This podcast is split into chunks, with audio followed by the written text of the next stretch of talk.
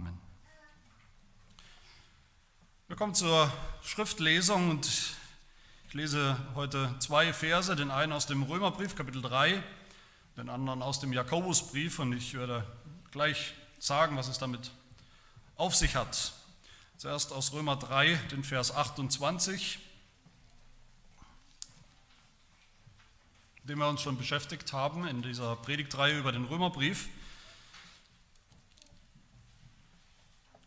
Da schreibt der Apostel Paulus, Römer 3, Vers 28, so kommen wir nun zu dem Schluss, dass der Mensch durch den Glauben gerechtfertigt wird, ohne Werke des Gesetzes. Und dann dazu aus dem Jakobusbrief, Kapitel 2, Vers 24. Da schreibt Jakobus, so sieht er nun, dass der Mensch durch Werke gerechtfertigt wird und nicht durch den Glauben allein.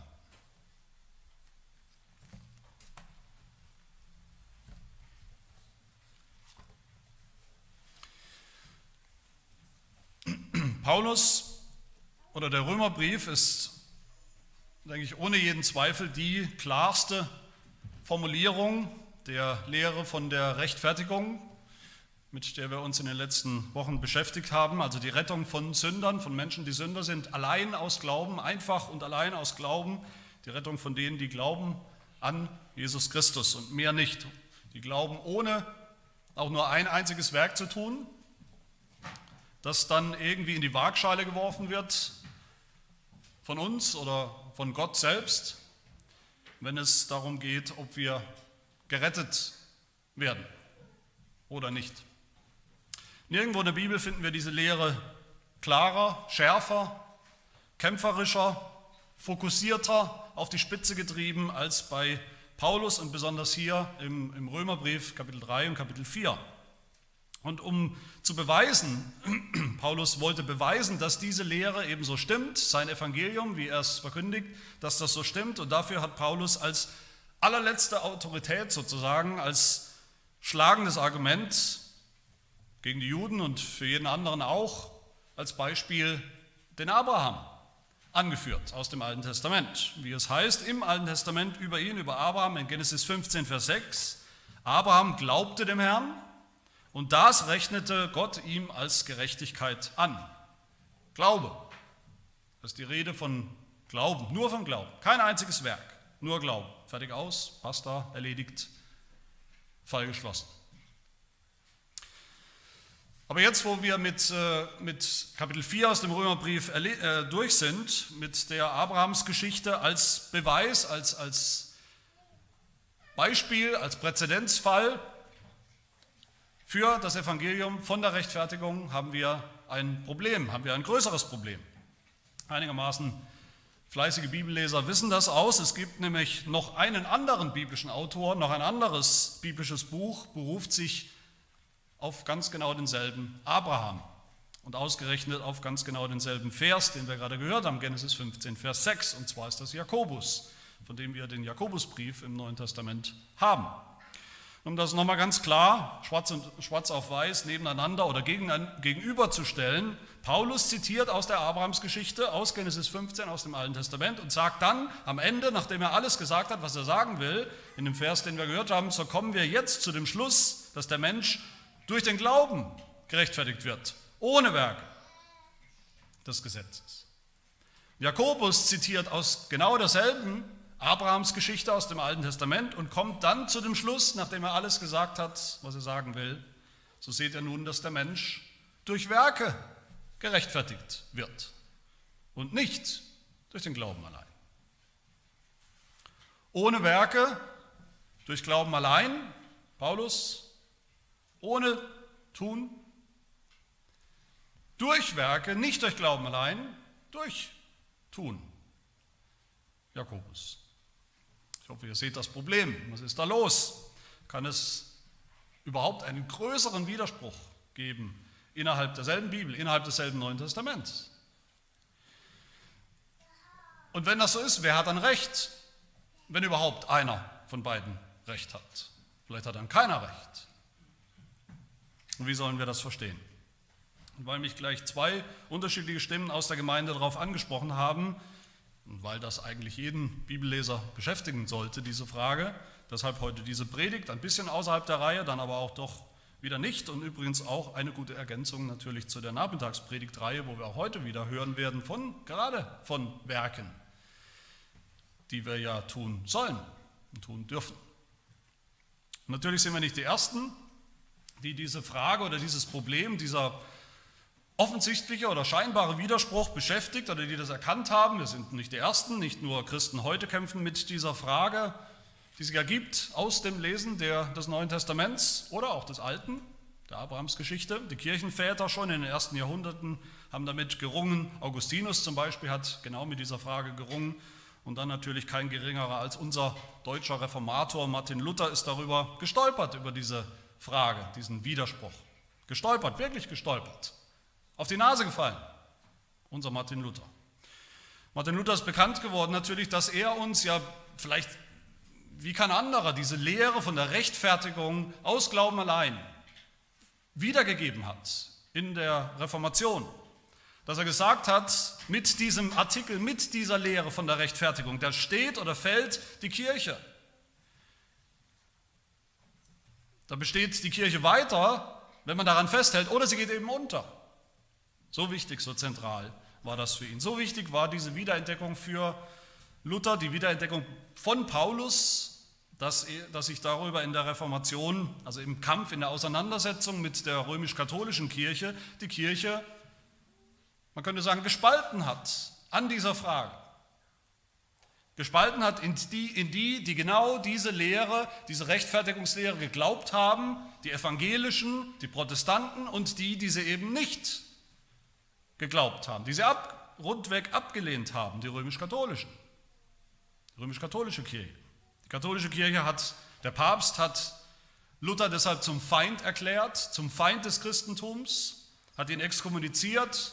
Die katholische Kirche hat in einem extra in einem Konzil beschlossen, eindeutig ein für alle Mal, dass die Protestanten, die sowas glauben, verloren sind, verflucht sind dass die, die glauben, dass wir gerettet sind aus Glauben allein, ohne Werke, dass das eben keine Christen sind, egal was sie sonst sind. Und was war der Text? Was war der Text, der Bibeltext, mit dem sie das genau das begründet haben? Ihre Ablehnung von Luther, ihre Ablehnung von der Rechtfertigung aus Glauben allein, ohne Werke, ihre Ablehnung vom Evangelium eigentlich bis heute. Jakobus 2, Vers 24 war der Vers. Dass der Mensch durch Werke gerechtfertigt wird, da steht es doch. Und niemals durch den Glauben allein. Natürlich sind wir alle, denke ich, Luther dankbar. Wir dürfen und sollen Luther dankbar sein, dass er so klar an Paulus festgehalten hat am Römerbrief. Aber gleichzeitig müssen wir auch mal ehrlich eingestehen und erkennen, dass Luther uns nicht wirklich geholfen hat diese andere Seite, den Jakobusbrief, besser zu verstehen. Im Gegenteil, Luther war vielleicht auch deshalb, weil die Katholiken ihn so bombardiert haben, bombardiert haben mit dem Jakobusbrief, vielleicht deshalb war Luther nicht begeistert vom Jakobusbrief, wie wir wahrscheinlich wissen. Luther hat ihn genannt eine stroherne Epistel, einen Brief aus Stroh, mit dem er eigentlich am liebsten seinen Ofen in Wittenberg heizen wollte, weil, wie er gesagt hat, dieser Brief das ist ein Zitat von Luther, sogar keine evangelische Art an sich hat, sogar kein Evangelium. Luther fand den Jakobusbrief zwar ganz nützlich, aber nur nützlich, wie er gesagt hat, weil dieser Brief Gottes Gesetz hart treibt, also voller Gesetz ist, was uns Angst macht, aber ohne Evangelium, also völlig im Gegensatz zu Paulus und zum Römerbrief. Luther hat sogar in Frage gestellt, deshalb, ob dieser Jakobusbrief überhaupt in die Bibel gehört. Luther war sich sicher, dass dieser Brief zumindest kein Brief von einem Apostel sein kann.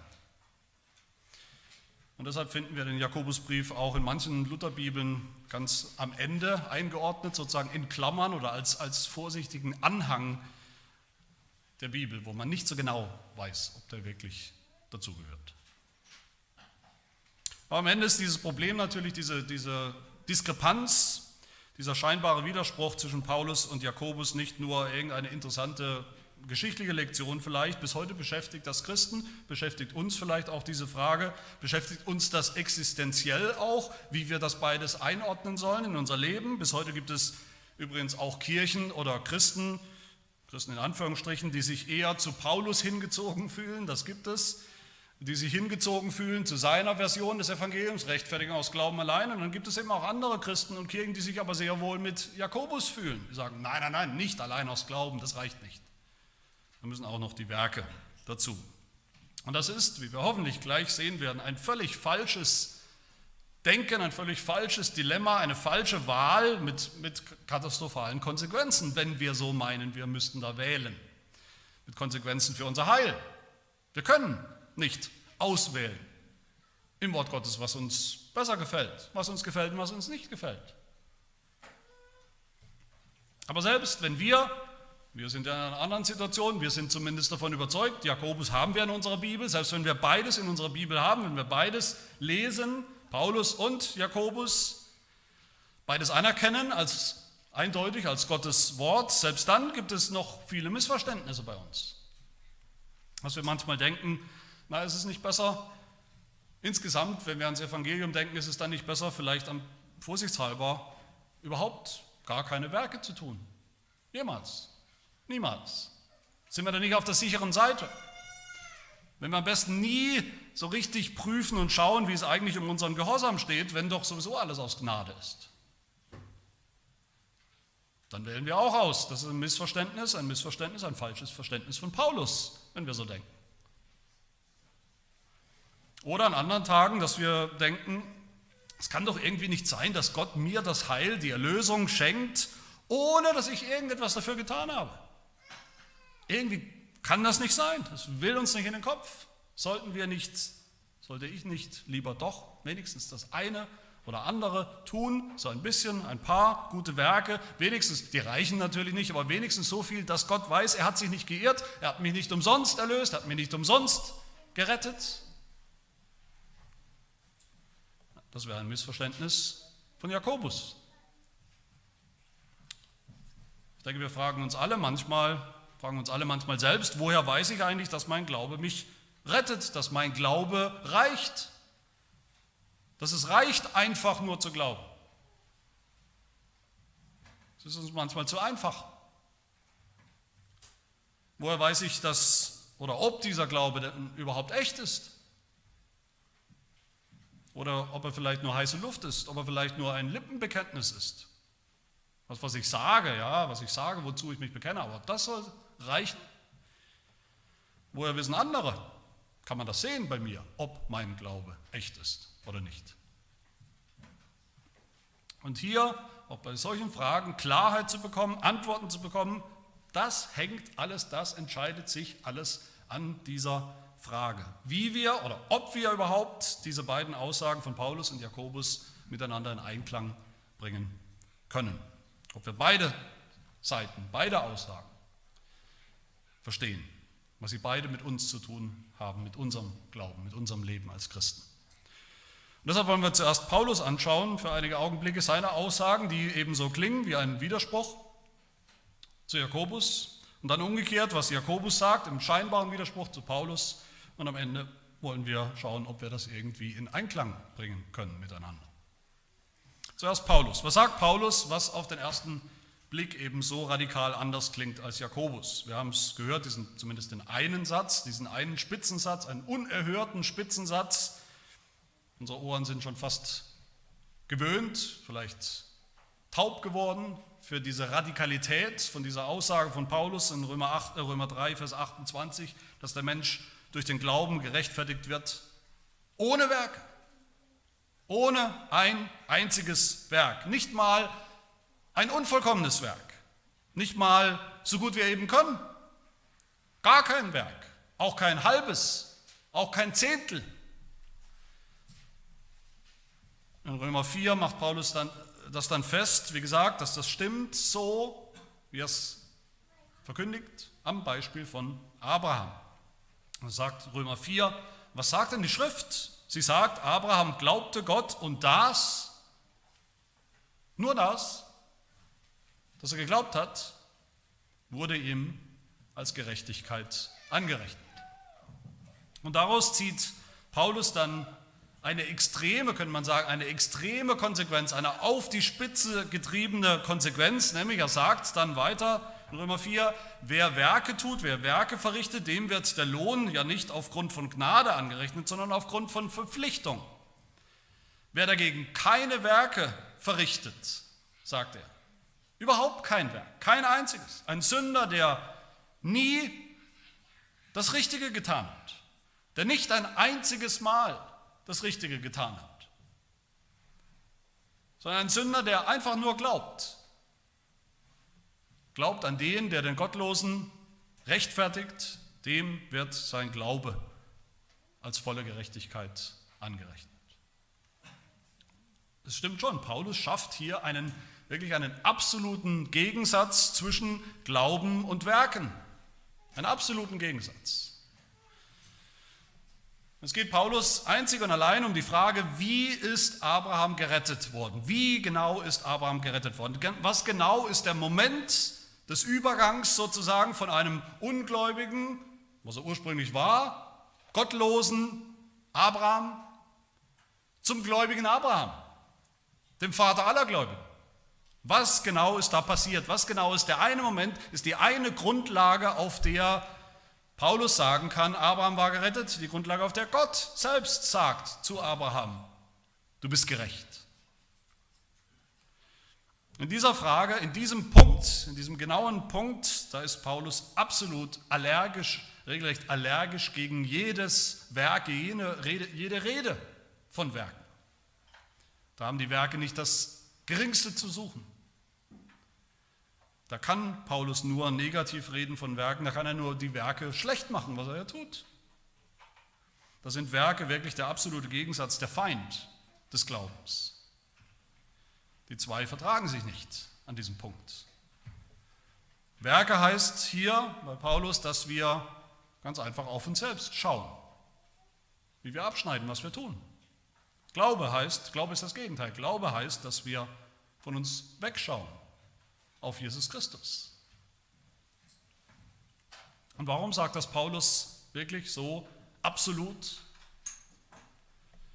Weil Paulus eine ganz bestimmte Gruppe von Menschen vor Augen hat, natürlich. Er spricht mit einem ganz bestimmten Publikum. Er spricht mit Juden, mit ganz bestimmten Juden. Er spricht nämlich mit Juden, die sich geweigert haben und auch zu seiner Zeit immer noch weigern, an Jesus Christus zu glauben. Die sich weigern, Jesus anzuerkennen als Retter, als Messias. Und warum haben sie sich geweigert zu glauben an Jesus Christus? Weil sie gedacht haben, dass sie überhaupt gar keinen Erlöser und Messias brauchen. Sie sind doch schon, wie wir gesehen haben, sie sind doch schon Gottes Volk, sein Bundesvolk. Sie sind schon gerettet, sie sind schon gerecht. So haben sie sich verstanden. Mehr oder weniger automatisch. Schaut uns doch an, haben die Juden gesagt. Schaut uns doch an. Was tun wir? Was seht ihr denn bei uns Juden? Was tun wir denn den ganzen Tag? Wir haben den ganzen Tag lang die Nase im Gesetz, in Gottes Gesetz und versuchen es auch umzusetzen, danach zu leben. Niemand fragt so sehr nach Gesetz wie wir Juden. Wir kennen uns aus. Wir tun doch Werke. Wenn auch unvollkommen. Wir tun. Wir sind beschnitten. Paulus spricht mit Juden, die gedacht haben, Abraham war gerecht, Abraham war gerettet, weil er sich hat beschnitten lassen. Ein Werk, weil er gehorsam war, war er gerettet, Abraham. Weil er treu war.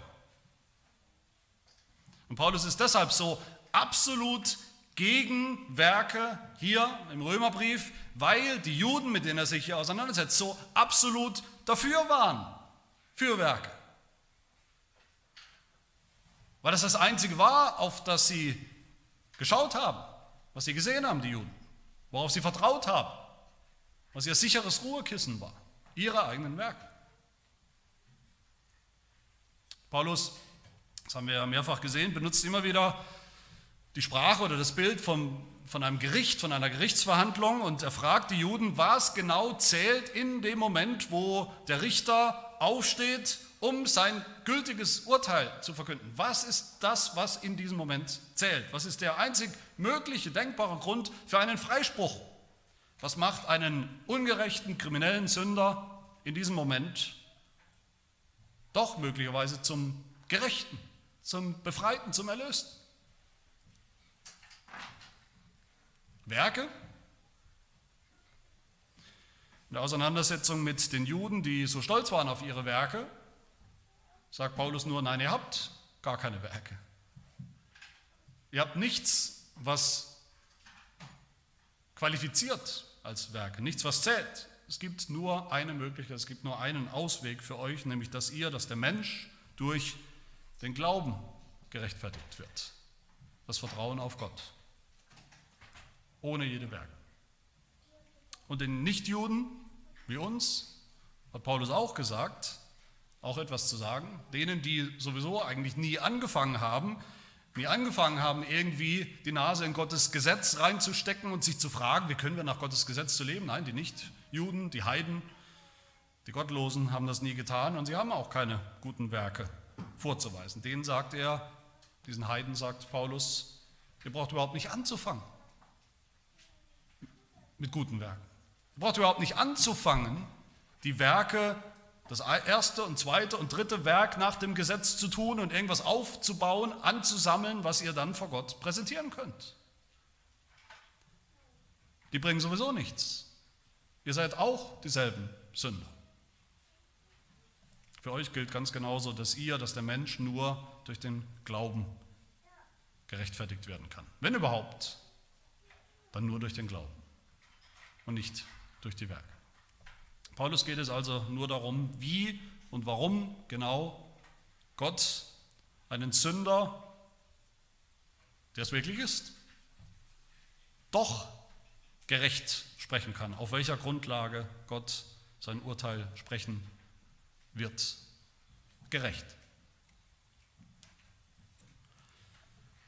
Und da sagt Paulus, nur eins zählt, nämlich an dieser Stelle zählt nur der Glaube, nur das Vertrauen darauf, dass Gott, der Richter, doch versprochen hat, selbst zu retten. Nur das Vertrauen auf einen Retter zählt etwas. Und genau dafür, für diese absolute Priorität des Glaubens, des Glaubens vor allem anderen, des Glaubens ohne etwas anderes, dafür ist Abraham das perfekte Beispiel. Und da hat Paulus ja recht. Abraham ist das perfekte Beispiel dafür. Der Abraham, der sich niemals eingebildet hat, er wäre gehorsam gewesen, er wäre genug gehorsam gewesen, er hätte irgendetwas getan, was zählt vor Gott, sondern der Abraham, der einfach nur geglaubt hat, vertraut hat auf Gottes Wort. Glaube allein bei Abraham. Mein Lieben, all das klingt natürlich auf den ersten Blick oder das erste Hören tatsächlich so oder, oder scheinbar radikal anders als Jakobus. Und aber als zweites, was sagt denn Jakobus in seinem Brief, was so anders klingt, so radikal anders als Paulus? Mein zweiter Punkt.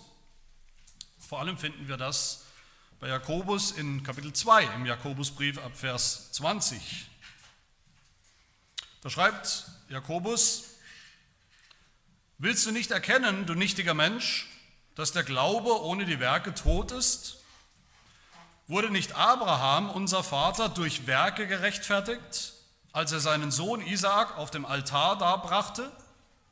Siehst du nicht, dass der Glaube zusammen mit seinen Werken wirksam war und dass der Glaube durch die Werke vollkommen wurde? Und so erfüllte sich die Schrift, die spricht, Abraham aber glaubte Gott und das wurde ihm als Gerechtigkeit angerechnet und er wurde ein Freund Gottes genannt. Und dann dieser Vers bei Jakobus, so seht ihr nun, dass der Mensch durch Werke gerechtfertigt wird und nicht durch den Glauben allein. Und das klingt natürlich beim ersten Hinhören, ohne den Kontext im Blick zu haben, klingt das tatsächlich wie das krasse Gegenteil zu Paulus. Aber auch hier müssen wir uns natürlich fragen, warum sagt Jakobus das hier auch so absolut? Er ist ja auch so absolut in seiner Aussage wie Paulus. dass der Mensch gerechtfertigt wird durch Werke und eben nicht durch Glauben allein. Weil natürlich auch Jakobus bestimmte Menschen, eine bestimmte Gruppe von Menschen vor den Augen hat, ein bestimmtes Publikum, mit dem er spricht und sich auseinandersetzt, nämlich Gläubige. Menschen, die schon gläubig geworden sind, Christen und auch Juden, die gläubig geworden sind, Juden, die sich dazu durchgerungen haben, die sich intellektuell dazu durchgerungen haben, jetzt am Ende einer Auseinandersetzung doch tatsächlich Jesus Christus anzunehmen, Jesus anzunehmen als den Messias. Und das war ein, ein, ein wichtiger, ein großer Schritt für jeden Juden damals. Also wo Paulus Juden vor Augen hatte, die, die Juden bleiben wollten, die stolz darauf waren, es zu bleiben, die sich geweigert haben, irgendetwas mit diesem Jesus, mit diesem Messias zu tun zu haben. Da spricht Paulus auf der, Jakobus auf der anderen Seite mit Menschen, die sagen, okay, ich bin überzeugt. Ich bin überzeugt. Dann glaube ich halt an diesen Jesus Christus. Es kann ja nicht schaden, an ihn zu glauben. Vielleicht ist was dran.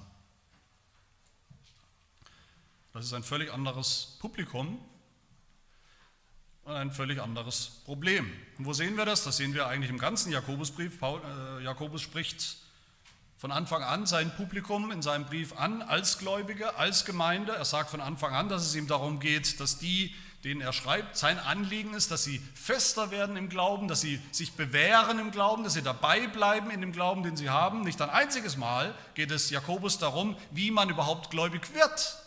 Vielleicht ist das auch ein Grund, warum Luther so Schwierigkeiten hat, das Evangelium zu sehen. Bei Jakobus geht es nicht darum, wie man eigentlich gläubig wird.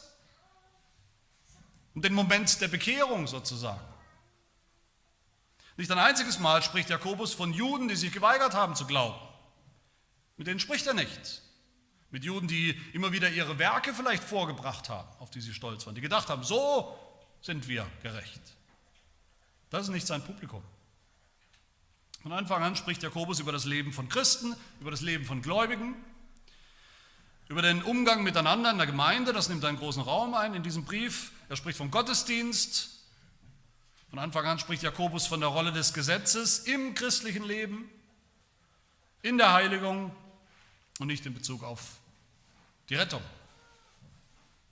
In Kapitel 2, Vers 8 sagt er das, da schreibt er, wenn er das königliche Gesetz erfüllt, nach dem Schriftwort, du sollst deinen Nächsten lieben wie dich selbst, so handelt ihr recht. Das sollt ihr tun. Das solltet ihr tun. Es geht ihm darum, wie die, die schon gläubig sind, die, die schon den Glauben bekennen, wie die jetzt mit dem Gesetz umgehen. Mit dem Gesetz der Freiheit, wie er ja sagt. Das ist ein Gesetz für die, die schon frei geworden sind. Jakobus 2, Vers 12 redet und handelt als solche, die durch das Gesetz der Freiheit gerichtet, also beurteilt werden, die dieses Gesetz als Maßstab haben, als Maßstab des Lebens. Das Gesetz der Freiheit. Und es geht ihm, Jakobus, nur um eine Frage, nur um ein Problem, nämlich um das Problem, wie beurteilt man Glauben eigentlich? Wie beurteile ich meine, meinen eigenen Glauben? Ob er echt ist, dass er echt ist. Wie beurteile ich möglicherweise den Glauben des anderen? Ob er echt ist? Was für ein Kriterium gibt es? Was ist der Beweis äußerlich betrachtet im Leben, in unserem Leben oder im Leben des anderen, dass jemand gläubig ist, dass jemand gerettet ist? Woran sieht man das? Praktisch. Das sehen wir so deutlich in Vers 14 von Kapitel 2, wo Jakobus schreibt, was hilft es, meine Brüder, wenn jemand sagt, er habe Glauben und hat doch keine Werke? Kann ihn denn dieser Glaube retten? Und dann gibt Paulus ein, äh, Jakobus ein Beispiel, was er wirklich damit meint, ab Vers 15. Er sagt, wenn ein Bruder oder eine Schwester in der Gemeinde nicht mal genügend zu essen hat, also kurz vorm Verhungern ist, kurz vorm Verhungern wäre und wir gehen hin, ganz geistlich wie wir sind, gläubig wie wir sind und würden sagen zu diesem Bruder oder zu dieser Schwester, geh hin in Frieden wärme dich, sättige dich, der Herr segne dich, möge dich versorgen, aber wir machen selbst nicht den kleinsten Finger krumm, um zu helfen. Aber sitzen dann im Gottesdienst neben ihr oder neben ihm und preisen Gott gemeinsam und bilden uns ein, wir wären doch so tolle Christen, wir wären doch so tolle Gläubige. Wir glauben doch. Kann das sein? Gibt es sowas? Kann das Glaube sein? Das ist die Frage von Jakobus und er selbst antwortet, nein, kann es nicht. Nie und nimmer ist sowas wahrer Glaube.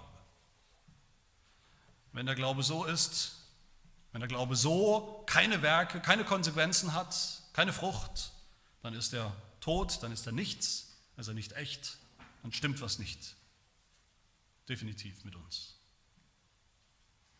Und dann geht Jakobus eben so weit, dass er sagt, die Werke, das, was wir tun, nachdem wir gläubig geworden sind, nachdem wir uns zu Christus bekannt haben, diese Werke sind das sichtbare Kriterium, die beweisen, ob unser Glaube echt ist, ob er was taugt oder eben nicht. Als Christ, als Gläubiger kann man eben nicht wählen, können wir nicht wählen, entweder Glaube oder Werke, je nachdem, was, wir halt vom Wesen her, vom Charakter her sind. Die einen wollen halt diese Version nur Glaube, die anderen wollen halt Werke. Entweder nur glauben oder als Christ leben. Entweder Christ sein durch den Glauben oder als Christ leben, als, als könnte man zwischen diesen beiden Dingen wählen. Und das geht nicht. Das ist ein falscher Gegensatz. Vers 18, Jakobus 2, dass einer eben sagt, du hast eben Glauben, ich habe eben Werke. Das sind halt unterschiedlich. Nein, Jakobus sagt weiter, das gibt es nicht. Er sagt dann, beweise mir deinen Glauben aus deinen Werken und ich werde dir aus meinen Werken meinen Glauben beweisen. Da haben wir es. Jakobus geht es darum, woran man wahren Glauben erkennt.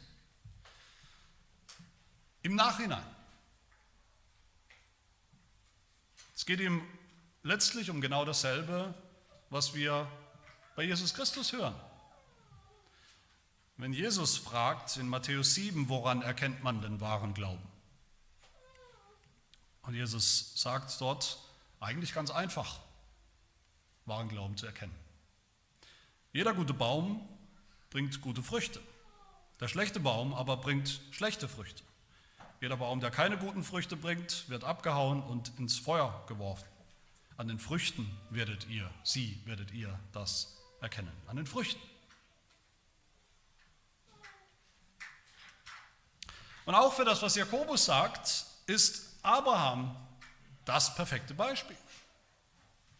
Und auch Jakobus hat recht, beruft sich zu Recht auf Abraham. Tatsächlich, Abraham ist auch für das, was er sagt, das perfekte Beispiel. Jakobus 2,21. Wurde nicht Abraham, unser Vater, durch Werke gerechtfertigt, als er seinen Sohn Isaac auf dem Altar darbrachte? Abraham hat geglaubt, einfach nur Gott geglaubt, seinem Wort vertraut und war gerettet. Aber Abraham hat nicht nur geglaubt, theoretisch nur geglaubt und dann nie was getan. Natürlich nicht.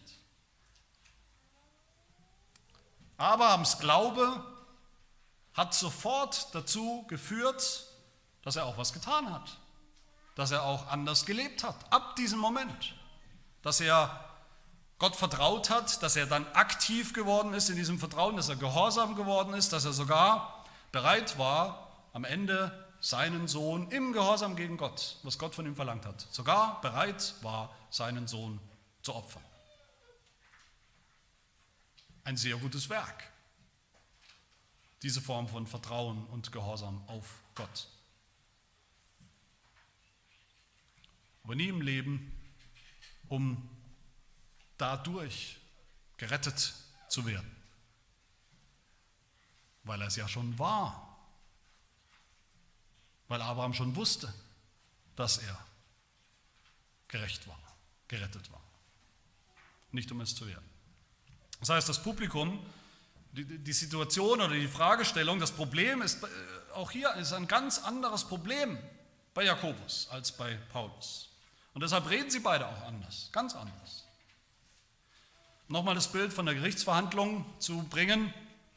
Für Jakobus ist eben nicht die Frage, wie bei Paulus, für Jakobus ist nicht die Frage, was zählt sozusagen in dem Moment, wenn der Richter aufsteht und wenn der Richter sein Urteil verkündet. Das interessiert Jakobus gar nicht. Das ist für Jakobus schon längst passiert, das ist längst Vergangenheit für ihn. Der Richterspruch. Er geht, Jakobus geht davon aus, dass der Mensch, mit dem er spricht, schon lang freigesprochen ist. Dass er jetzt den Gerichtssaal eigentlich schon verlassen hat. Er ist raus, er geht die Stufen runter vom Gerichtssaal, vom Gericht auf die Straße als freier, als freigesprochener Mensch, dem vergeben wurde. Und dann, das ist das, was Jakobus interessiert, der erste Schritt in die Freiheit von diesem Menschen, von einem Gläubigen. Da entscheidet sich für Jakobus, was so ein Mensch ihm als nächstes tut. Ob er dann sagt, puh, Glück gehabt, es ging nochmal gut aus vor Gericht, nochmal mit dem Leben davongekommen, freigesprochen, okay?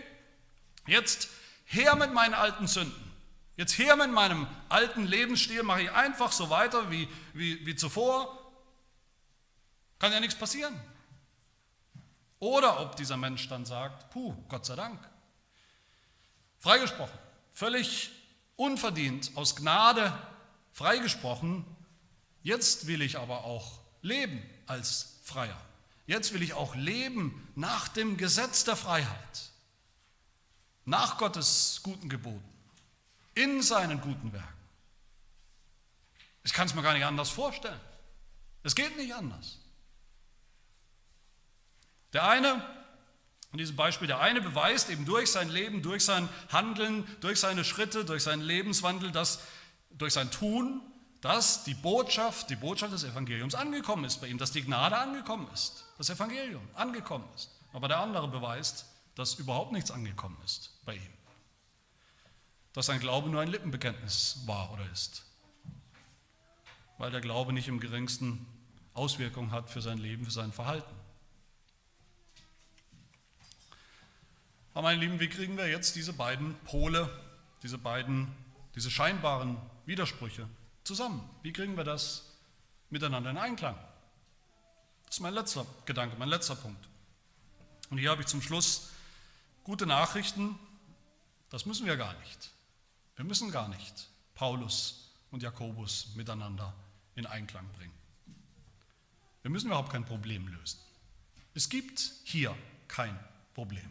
Es gibt hier keinen Widerspruch. Da gibt es nichts zu harmonisieren.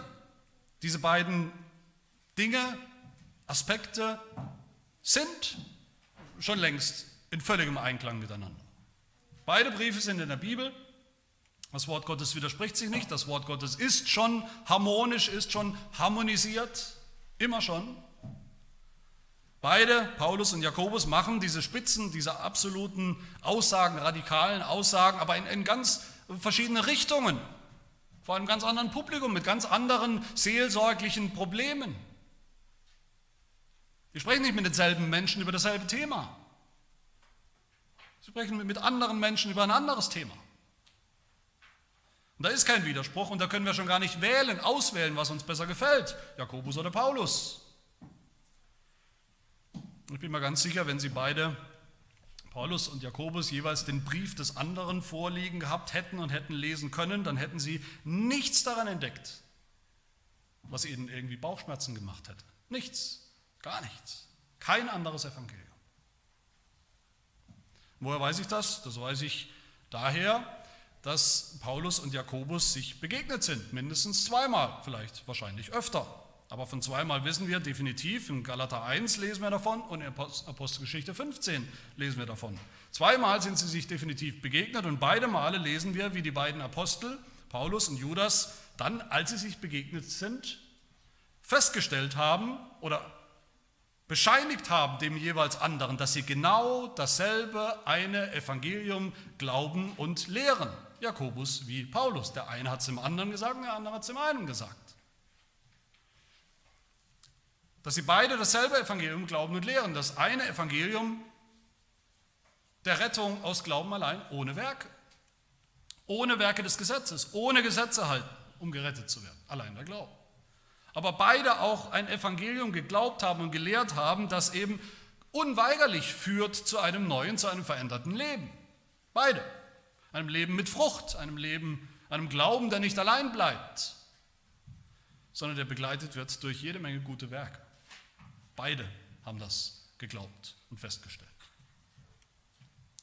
Und deshalb will ich schließen mit drei wichtigen Lektionen oder Konsequenzen aus all dem für uns, für uns. Wenn wir genau hinschauen, dann stellen wir fest, vielleicht ist es uns aufgefallen, dass sowohl Paulus als auch Jakobus dieselben drei Begriffe, drei Schlüsselbegriffe gebrauchen in diesen Spitzensätzen, die ich zitiert habe, mehrfach zitiert habe, dieselben drei Schlüsselbegriffe, die wir schon bei Abraham selbst in seiner Geschichte finden. Drei, welche drei Schlüsselbegriffe? natürlich der Begriff Werke, der Begriff Rechtfertigung und der Begriff Glaube. Werke, Rechtfertigung und Glaube. Alle drei, alle zwei benutzen diese drei Begriffe. Alle drei könnte man sagen, bei Abraham auch noch dazu. Aber beide benutzen diese Begriffe anders.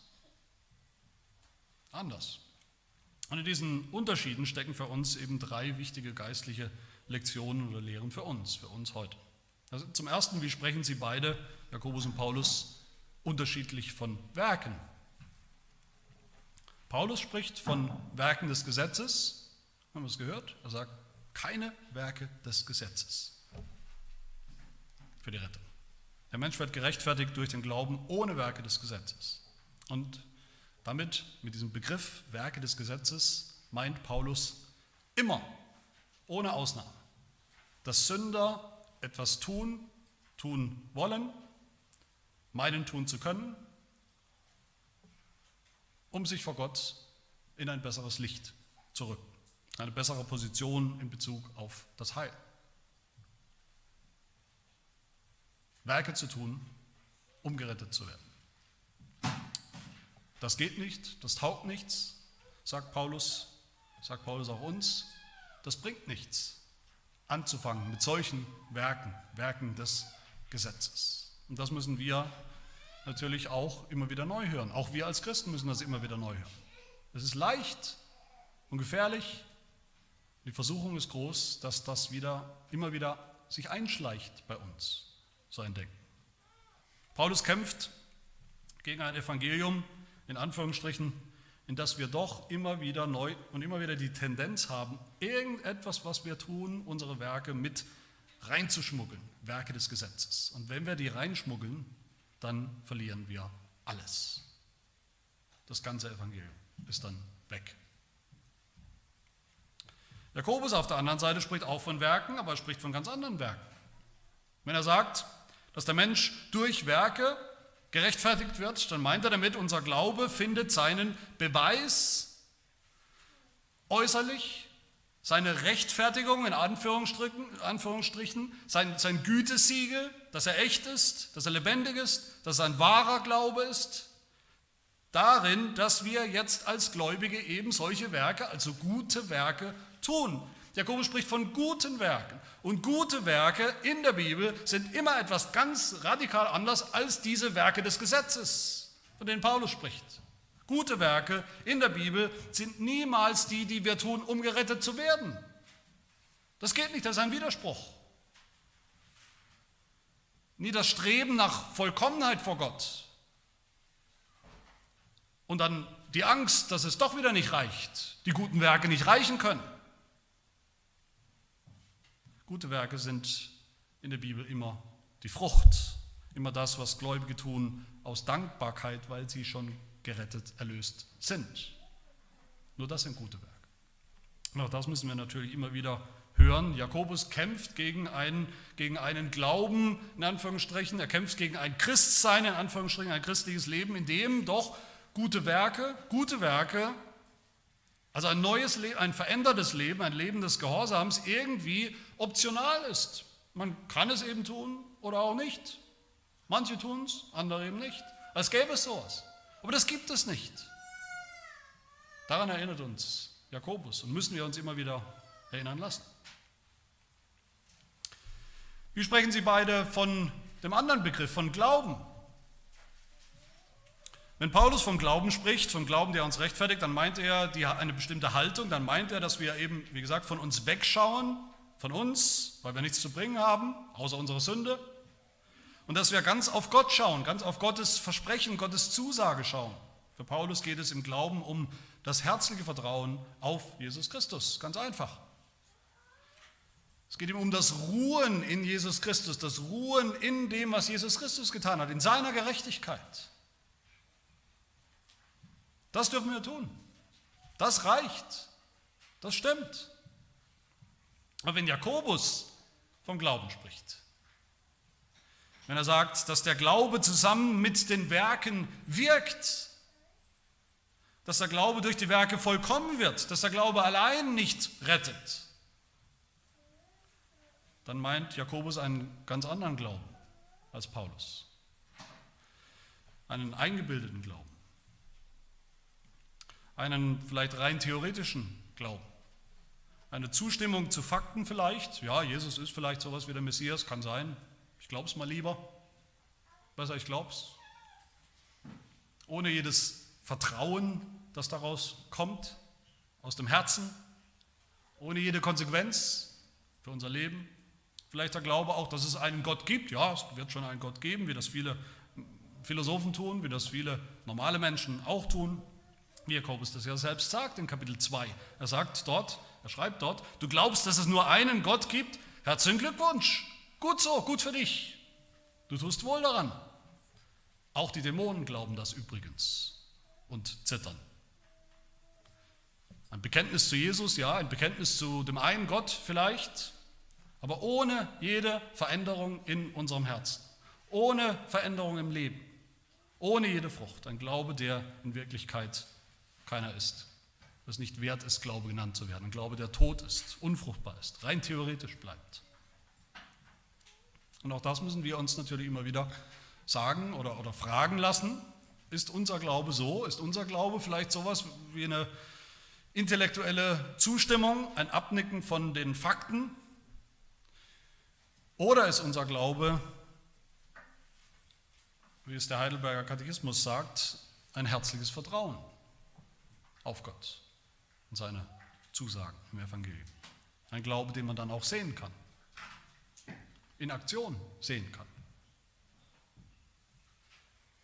Und die letzte Lektion für uns hier, wie sprechen beide, Jakobus und Paulus, von Rechtfertigung. Paulus sagt, der Glaube allein rechtfertigt. Vor Gott, vor dem Richter ist das das Einzige, was zählt, was Gott anerkennt, sodass er dann sein Urteil spricht, weil du, weil jemand glaubt, spricht er sein Urteil gerecht in Christus. Wenn Jakobus sagt, auf der anderen Seite, dass der Mensch durch Werke gerechtfertigt wird, dann meint er nicht mit gerechtfertigt nicht gerettet, wie Paulus. Dann meint er gerechtfertigt nach außen hin, gesehen, offensichtlich. Er meint einen Test oder den Testfall des Glaubens. Ob unser Glaube echt ist. Unser Glaube erweist sich beweist sich, rechtfertigt sich nach außen, wird bewiesen als echt, als lebendig und nicht als tot durch die guten Werke, die folgen, als Frucht, als Konsequenz. Diese Rechtfertigung in Anführungsstrichen, wie man es eigentlich schreiben müsste, diesen Beweis unseres Glaubens, den brauchen wir auch alle. Dass wir selbst an den Früchten des Glaubens in unserem Leben etwas erkennen und gewiss werden können, dass wir auf dem richtigen, auf einem guten Weg sind als Gläubige, als Christen. Das brauchen wir. Und das andere sogar an den Früchten in unserem Leben etwas sehen von unserem Glauben. Und diese ganze Bandbreite oder diese zwei Pole, wenn man so will, des christlichen Lebens sehen wir tatsächlich schon bei Abraham. Beide, Jakobus und Paulus, berufen sich auf Abraham für ihre Betonung, für ihre Schwerpunkte, für ihre absoluten Aussagen und beide haben Recht. Beide tun das mit Recht. Und auf beide müssen wir hören. Auf beide müssen wir jeden Tag neu hören. Jeden Tag. Auf Paulus, der uns erinnert an diese wichtige zentrale Lehre und Wahrheit von der Rechtfertigung von gottlosen Sündern, die einfach nur glauben an Jesus Christus. Und dass dieser Glaube, die feste Gewissheit, dass dieser Glaube, dieser einfache, schlichte, auch kindliche Glaube absolut reicht für unsere Erlösung. Und auf Jakobus müssen wir hören, der uns immer wieder neu erinnert, dass das christliche Leben niemals unfruchtbar bleibt, unfruchtbar ist. Dass es auch kein Krampf ist, wenn wir wirklich glauben, von Herzen glauben ans Evangelium, an Jesus Christus, dann kommt auch die Frucht. Und auch wenn sie noch so klein ist, darf uns diese Frucht dann auch wieder gewiss machen, noch mehr gewiss machen, dass unser Glaube echt ist. Und beides, Paulus und Jakobus, diese beiden Aussagen und Wahrheiten sind doch gute, wunderbare Nachricht für uns, für jeden Tag unseres Lebens. Amen. Wir beten. Unser Vater im Himmel, unser Vater durch Jesus Christus, wir danken dir für dein Wort, deine Zusage, dein Versprechen, dass du, der heilige und gerechte Gott, Sünder, gottlose Menschen wie uns retten willst und retten wirst. Völlig unverdient. Aus lauter Gnade, durch deinen Sohn Jesus Christus, durch seine perfekte Gerechtigkeit, durch seinen perfekten Gehorsam. Wir danken dir für die Gewissheit, dass unser Glaube, unser echtes, herzliches Vertrauen auf dieses eine Evangelium, auf diese Erlösung, auf diesen Erlöser, dass das reicht voll und ganz, damit wir auch erlöst sind, für heute und für alle Zeit. Wir danken dir aber auch, Herr, dass dieser Glaube, der echte Glaube, niemals fruchtlos bleibt, sondern dass er immer viel Frucht bringt, ganz automatisch sozusagen, so automatisch wie wie die Rebe am Weinstock Frucht bringt, viel Frucht bringt. Und Herr, hilf uns auch, dass wir nie zufrieden sind, uns nie zufrieden geben mit wenig Frucht, mit kaum Frucht. Und dass wir immer streben nach mehr Frucht, die du in deiner Gnade auch gerne schenken willst, die du bewirken willst durch deinen Geist in uns, zu einer noch stärkeren Gewissheit unseres Glaubens. Dazu helfe uns zum Lob deines Namens.